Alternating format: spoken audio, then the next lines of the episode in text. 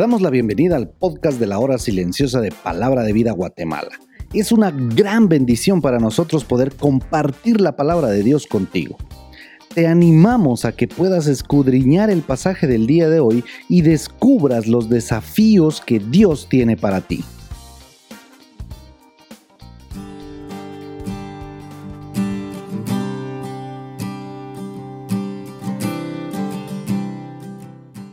Una vez más te damos la bienvenida al comentario de la hora silenciosa de Palabra de Vida Guatemala. Te saluda Ronnie Ajín y hoy estaremos meditando en el Evangelio de Mateo capítulo 8 de los versículos 18 al versículo 34.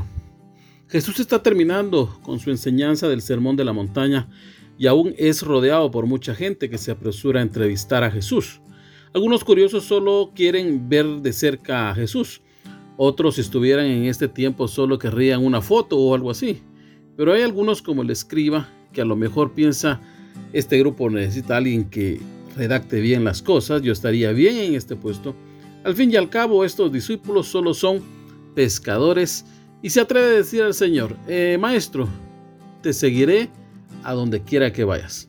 Jesús le ve a los ojos y exclama, Mira, las zorras tienen sus guaridas y los pájaros sus nidos, y yo que soy el Hijo del Hombre no tengo dónde reposar mi cabeza. Mucha gente pensaba que este sería el hombre que sacaría a Israel de la esclavitud de Roma. Jesús ve el corazón de este hombre y le pone los pies sobre la tierra. Otro le dice, Señor, yo quiero seguirte, pero primero quiero que me permitas hacer todas mis cosas, entre ellas dedicar tiempo a mi Padre hasta que muera. Y luego cuando tenga tiempo, entonces te seguiré. Jesús le dice, sígueme, deja que los muertos entierren a sus muertos una verdad difícil de entender para aquel quien pone su mirada en el mundo y lo que éste ofrece. A continuación, Mateo narra cómo el grupo de discípulos aborda una barca junto al Señor Jesús. El texto nos dice que estando ya navegando se levanta una gran tempestad y Jesús dormía. Sin lugar a dudas, este tiempo de prédica y enseñanza había sido muy agotador. Esto nos muestra cómo el Señor muestra esa parte humana, el cansancio era tal que dormía profundamente. Sin embargo, los discípulos al observar tal tormenta deciden despertar al maestro rogándole que les salve. Ante tal acontecimiento Jesús les dice, ¿por qué temen, hombres de poca fe? ¿Acaso no vieron los milagros hechos anteriormente? El Evangelio de Marcos en varias ocasiones declara que los discípulos tenían un corazón duro. El creyente hoy día muestra una actitud similar y se vive una vida fría, dudando de lo que el Señor puede hacer. Esto se logra contrarrestar cuando estamos cerca del Señor. Cuánta falta nos hace reconocer día a día a nuestro Señor. Un pasaje que llama mi atención por lo que dice es el de Éxodo 34, 29. En este texto se nos dice que Moisés había estado con Dios y cuando baja su rostro estaba resplandeciente y aún la gente tuvo temor de acercarse a él. Así que mientras más cerca del Señor estemos, la gente lo notará, no lo olvides. Pero sigamos con el relato de Mateo. Dice que Jesús se levanta y reprende al mar y éste al instante obedece. Aquí vemos la parte divina de Jesús. Él es Dios. Ellos asustados exclaman, ¿qué hombre es este que aún los vientos y el mar le obedecen? Sí, mi querido oyente, este es el Dios hecho hombre que dio su vida por ti y por mí, al que tenemos que conocer cada día más. Pero se da un evento más. Cuando llegan a la orilla, están en la región de Gadara. Aquí se nos narra que llegando dos endemoniados le abordan. Estos vivían, dice ahí la Biblia, en los sepulcros. Los evangelios de Marcos y Lucas cuentan también la misma historia y dicen que es solo un endemoniado. Esto no hace que el relato entre en dudas. Esto nos amplía la información diciéndonos que cuando estos o este endemoniado eran atados, rompían las cadenas y la gente les tenía mucho miedo. El versículo 29 nos da una información muy valiosa e interesante.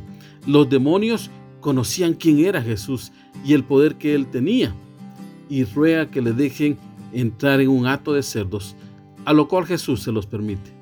Cuando esto sucede, dice el relato que estos se lanzan desde un despeñadero y se ahogan. La gente al ver este evento se juntan y llegan a Jesús y le ruegan que se retire de sus contornos. Aunque no lo creamos, hoy día hay mucha gente que cuando alguien recibe a Cristo como su Salvador, se enojan, se molestan. Aún en diferentes familias, muchas personas han sido expulsadas porque ahora son cristianas. Por eso vívelo. Seguir a Cristo nunca será fácil, pero Él ha prometido estar contigo y conmigo hasta el fin del mundo. En mi lista de prioridades, Dios debe ocupar el primer lugar en mi vida. Mi fe debe hacerse más grande cuando más conozco de Cristo. Las pruebas y las tempestades en la vida llegarán, pero si el Señor está en mi barca, puedo vivir plenamente confiado.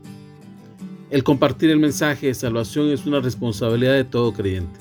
La Biblia dice en 1 Corintios 9, 16 al 19, Pues si anuncio el Evangelio, no tengo por qué gloriarme, porque me es impuesta necesidad. Y hay de mí, dice Pablo, si no anunciar el Evangelio, por lo cual si lo hago de buena voluntad, recompensa tendré, pero si de mala voluntad, la comisión me ha sido encomendada. ¿Cuál pues es mi galardón? Que predicando el Evangelio presente gratuitamente el Evangelio de Cristo, para no abusar de mi derecho en el Evangelio, por lo cual siendo libre de todos, me he hecho siervo de todos para ganar mayor número. Mucha gente muere a diario sin Cristo y mucha gente rechaza el mensaje de salvación. En Gadara, aquel o aquellos endemoniados fueron salvos. Conocieron a Jesús, según los evangelios de Marcos y Lucas, estas personas fueron transformadas por el Evangelio de Cristo, aunque la gente de aquel lugar no le pareció bien. Dios sigue cambiando vidas, dando esperanza al necesitado y salvación al que no la tiene. Que la palabra de Dios pueda seguir marcando tu vida y la mía y que juntos podamos llevar el Evangelio de Cristo a muchas personas. Que el Señor te bendiga.